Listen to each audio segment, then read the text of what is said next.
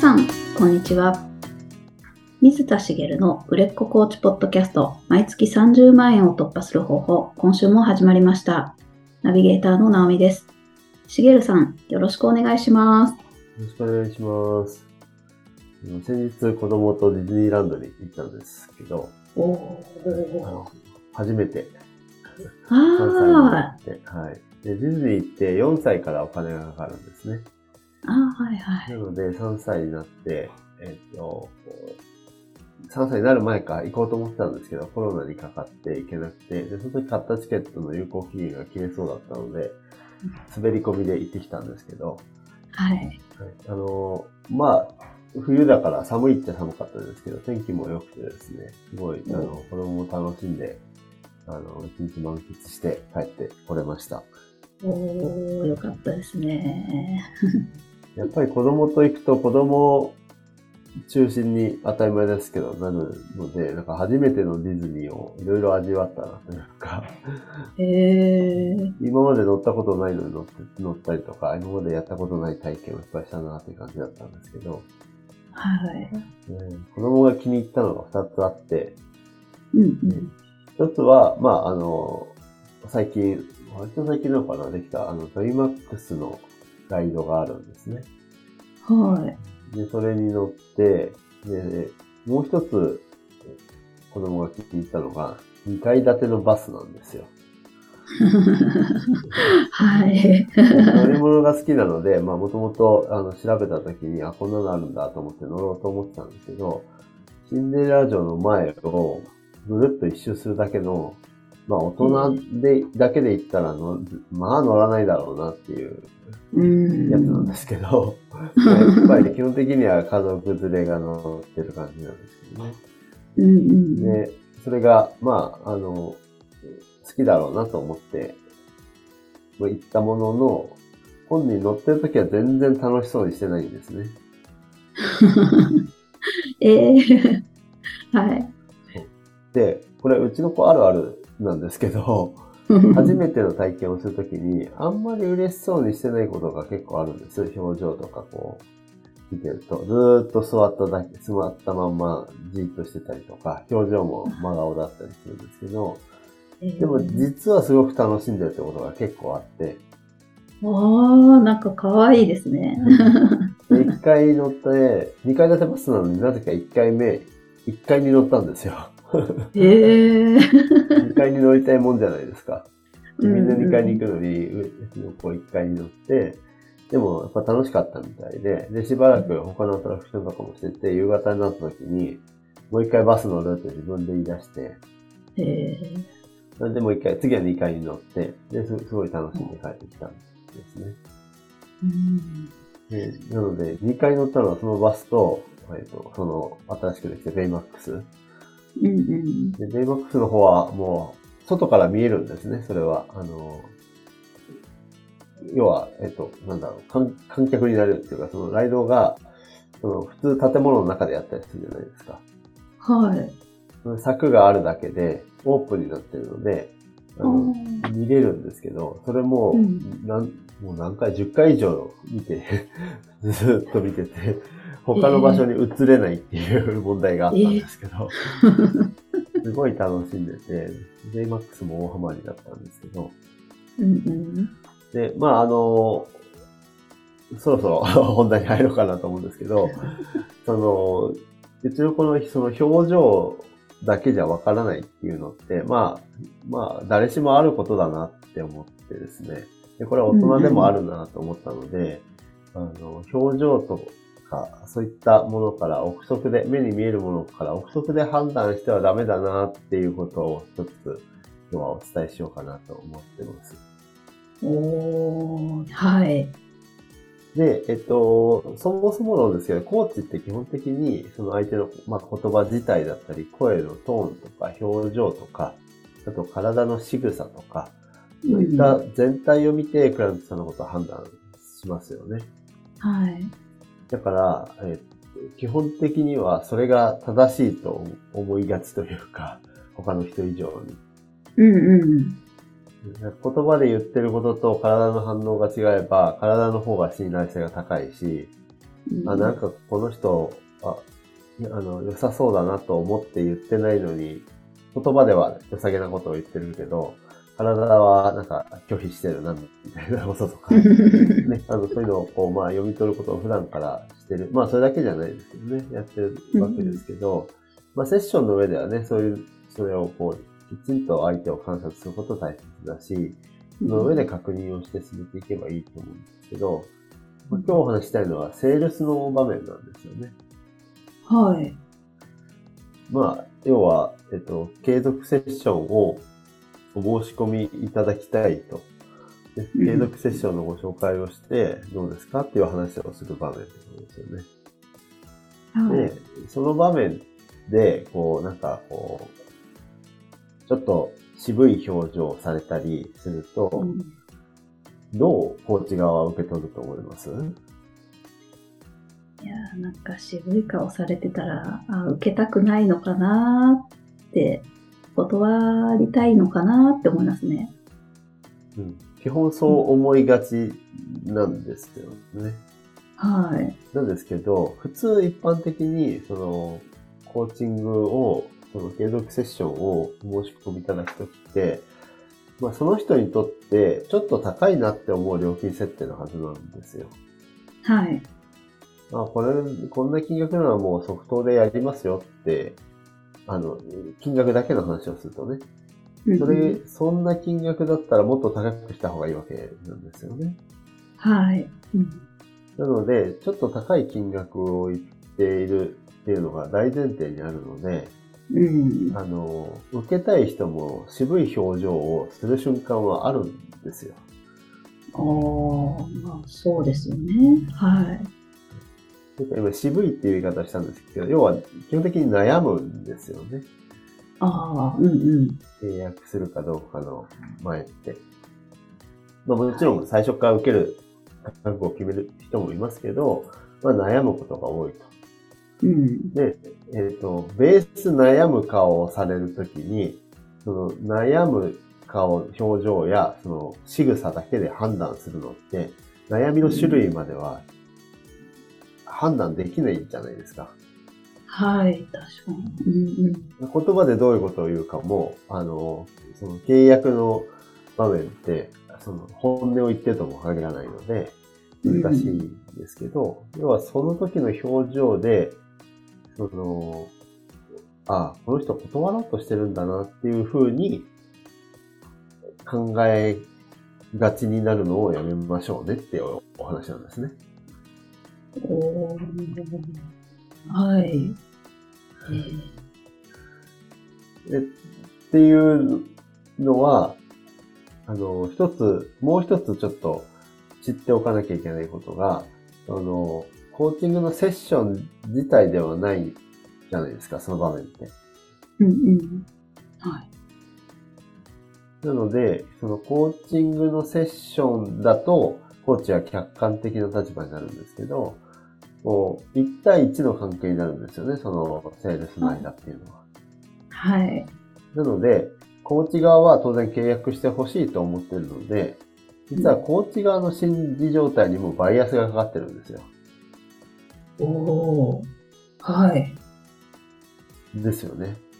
そうですね。そのコーチングセッション中とは違うので、自分の心にもバイアスがかかってるので、客観的にクライアントさんを捉えられてはいないわけです。その目の前に振り込み客の方をね。うんうんっていうのをはい受け入れておかないといけないってことなんですけど、そこでちょっと難しそうな表情をされると、ああ、受けない理由を探してるんだなとか、はい。どうやって断ろうかなと考えてるんだろうな、みたいなことを、まあ、勝手に思ってしまうことがあるんですけど、うん。それは自分がこう、契約してほしいと思ってるっていうのが、現れてしまっていることも結構ある。うん。で、実際、その、少し難しそうな症状をされたときに、あの、本当に断ろうとしてることも当然ありますけど、はい。単に悩んでるってこともあるし、例えばその自分にできるだろうかって不安に思ってたりとか、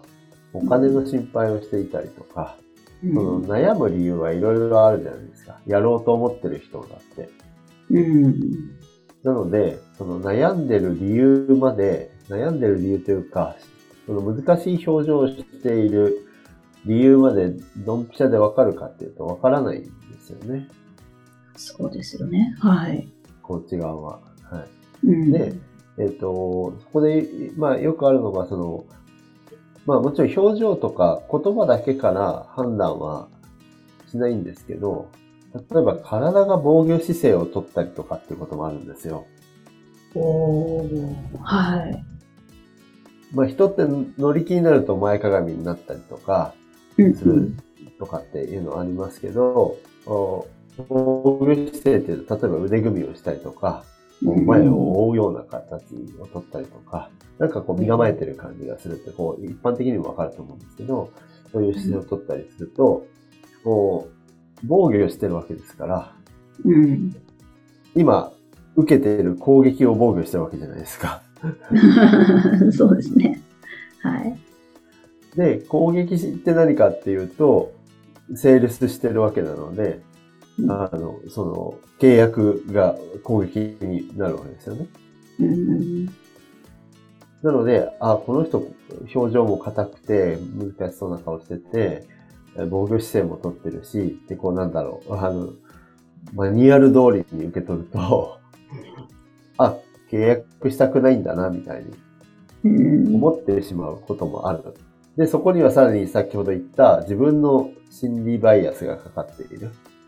うん。っていうことになるので、えっ、と、そういう風に見えたときに、えっ、と、どうするかっていうと、どういう風に、もう一歩押そうと思うかとか、うん。あの、どうしたら契約してもらえるのかなっていうふうに考える場合もあれば、まあ断るつもりなら仕方ないなって思う場合もあると思うんですけど、いずれの場合にしても、断られるんだろうなという前提で、コーチ側が話し始めちゃうことがあるわけですよ。はい。うんそうすると、、本当は断ろうとしてなかったのに、うんコーチ側がそういうことを言うから、その受けようと傾いてた気持ちを受けない方向に向かわせてしまうこともあるわけですね。うん、ありそうですね。はい。なので、あの、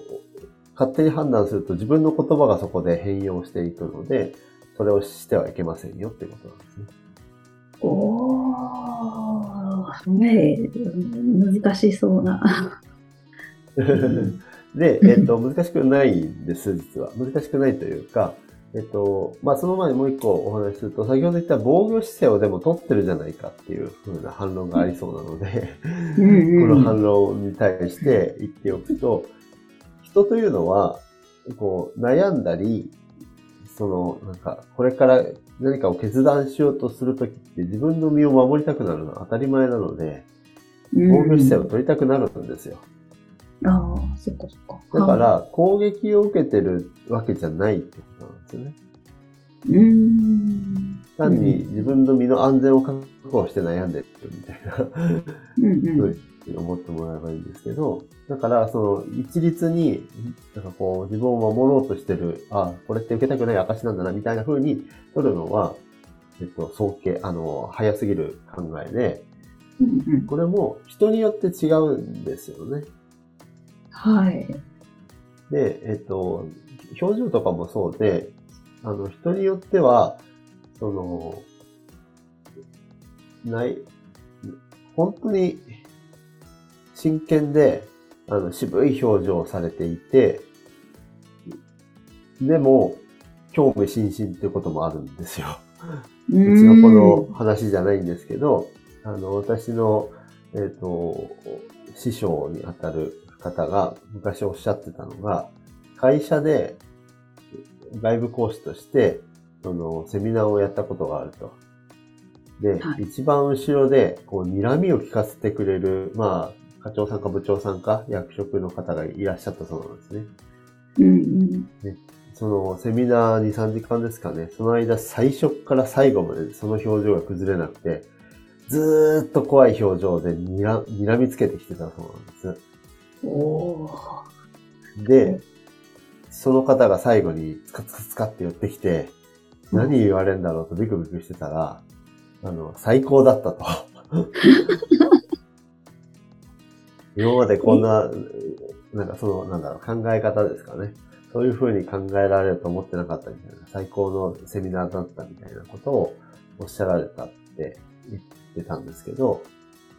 要は、その人は単に、その自分の表情を意識したわけじゃなくて、セミナーを聞いてるわけなので、セミナーに集中してただけなんですよね。それが睨んでる顔だったっていう 人から見ると。わかりづらい。でも、なんとなくそう言われるとそういう方っていらっしゃいますよね。まあまあ、そうですね。真剣な顔になった時に、はい、あの、どう柔らかい表情に見える方もいれば、怖い顔に見える方もいるし、その、単にその顔の骨格の作りだけじゃなくて、実際にそういう顔にその時なるっていう方がいら,、いらっしゃるというか、人によってその顔の表情の作り方ってやっぱ違うので、まあ、一般的にこういう表情だねって言われてることとそれが一致するとは限らないし、一般論と自分の経験値から来る人の表情への判断、表情だけじゃないですね、仕草への判断というのも異なるわけなので、うん、うん、それだけで判断しちゃダメですよっていうことは、もう、私のメンターのその師匠は、あのそういったことのプロなので、その先生ですらわからないことが、私たちにわかるわけないよなって思うわけです。うんうんうん実際、実際うちの息子も全くわかんないですよ。今楽しんでるのかどうかって。全くわかんないけど、えー、あの、聞くと明らかに楽しい。そこからもう、その帰った後とか、もうその話題ばっかりしてたりとか、もう本当に楽しい、そこは本当に楽しそうにするんですけど、いうので、その場限りの表情だけ、表情とか仕草だけで判断は絶対できないと。で、うん、えー、さっき、直美さん難しそうっていうことを言われましたけど、判断しなきゃいいだけなので、はい、要はその、フラットに続けてくださいってことなんですよ。自分が、うん、あ、この人もしかして受け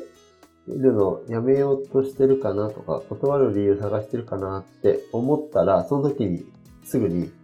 一本ピンって入れてほしいのが、あ、そうとは限らないっていうのを自分に入れてあげて、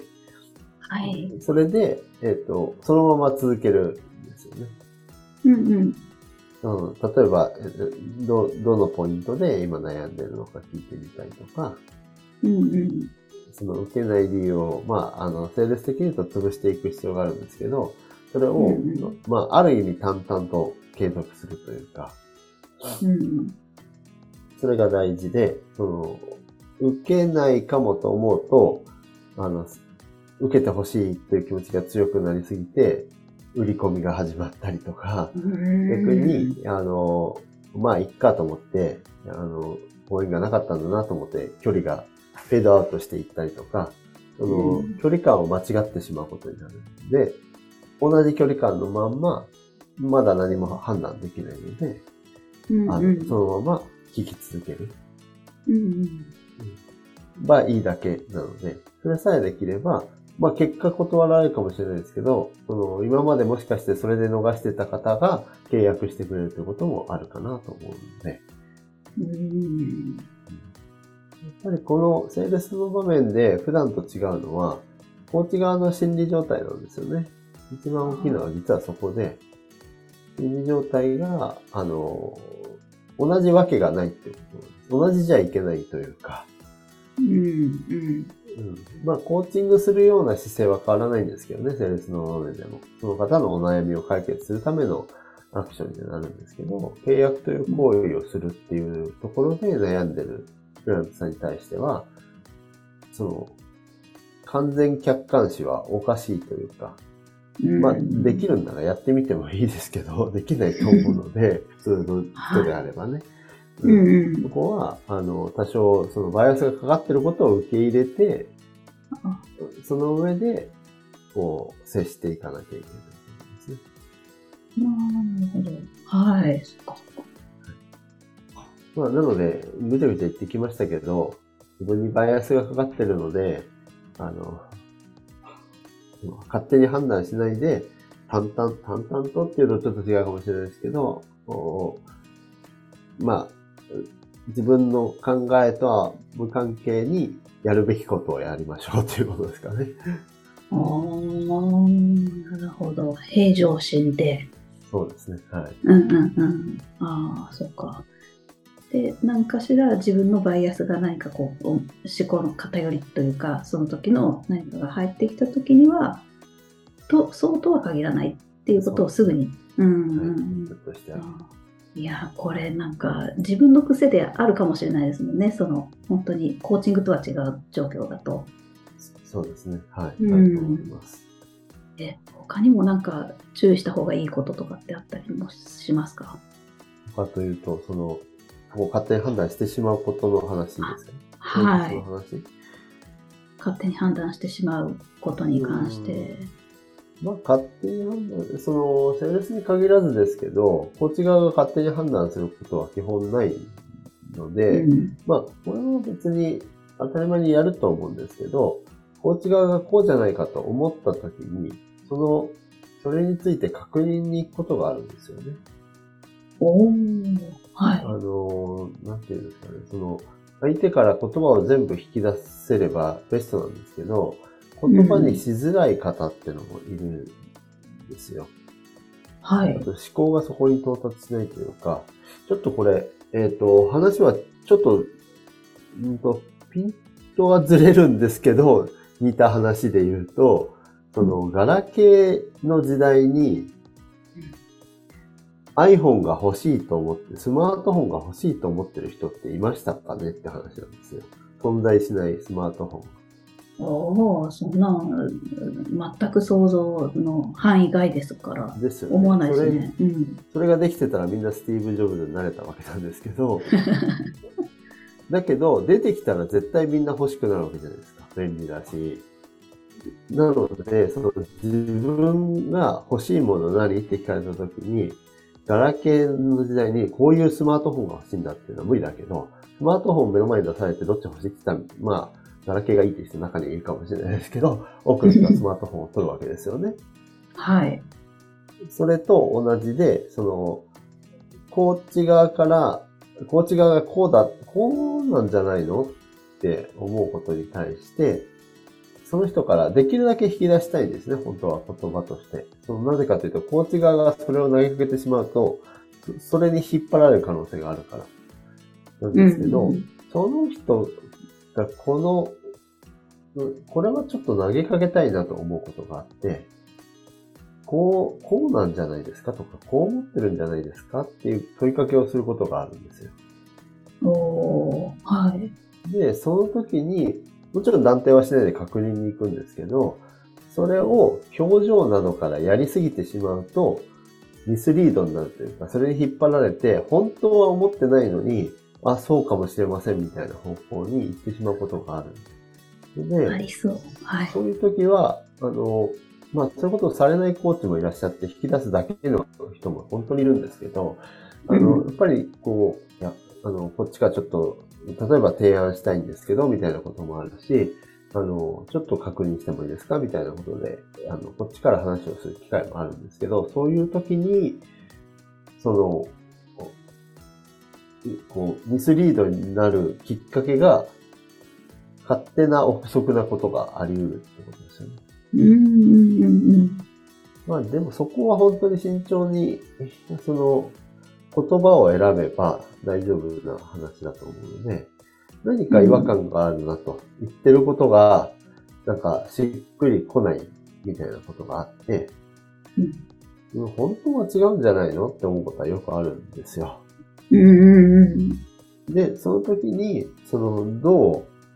こう、声掛けをするかっていうのは、まあそこは、あの、なんだろう、経験値もあります。から、経験によって積み重ねていくものもあるでしょうから、まあ、あんまり意識しなくてもいいのかなとは思いますけど、その憶測でミスリードすることはあるかなと思います。ああ、なるほど。そっか。ああ、ミスリード、すごい怖いなって思いましたけど、あるあるのような、まあ私はしそうだなって思いました。そのミスリードをこうしないようにという意味でも、継続セッションの中で、その、行った後の反応もきっちり確認することが大事なので、まあ、その、うん、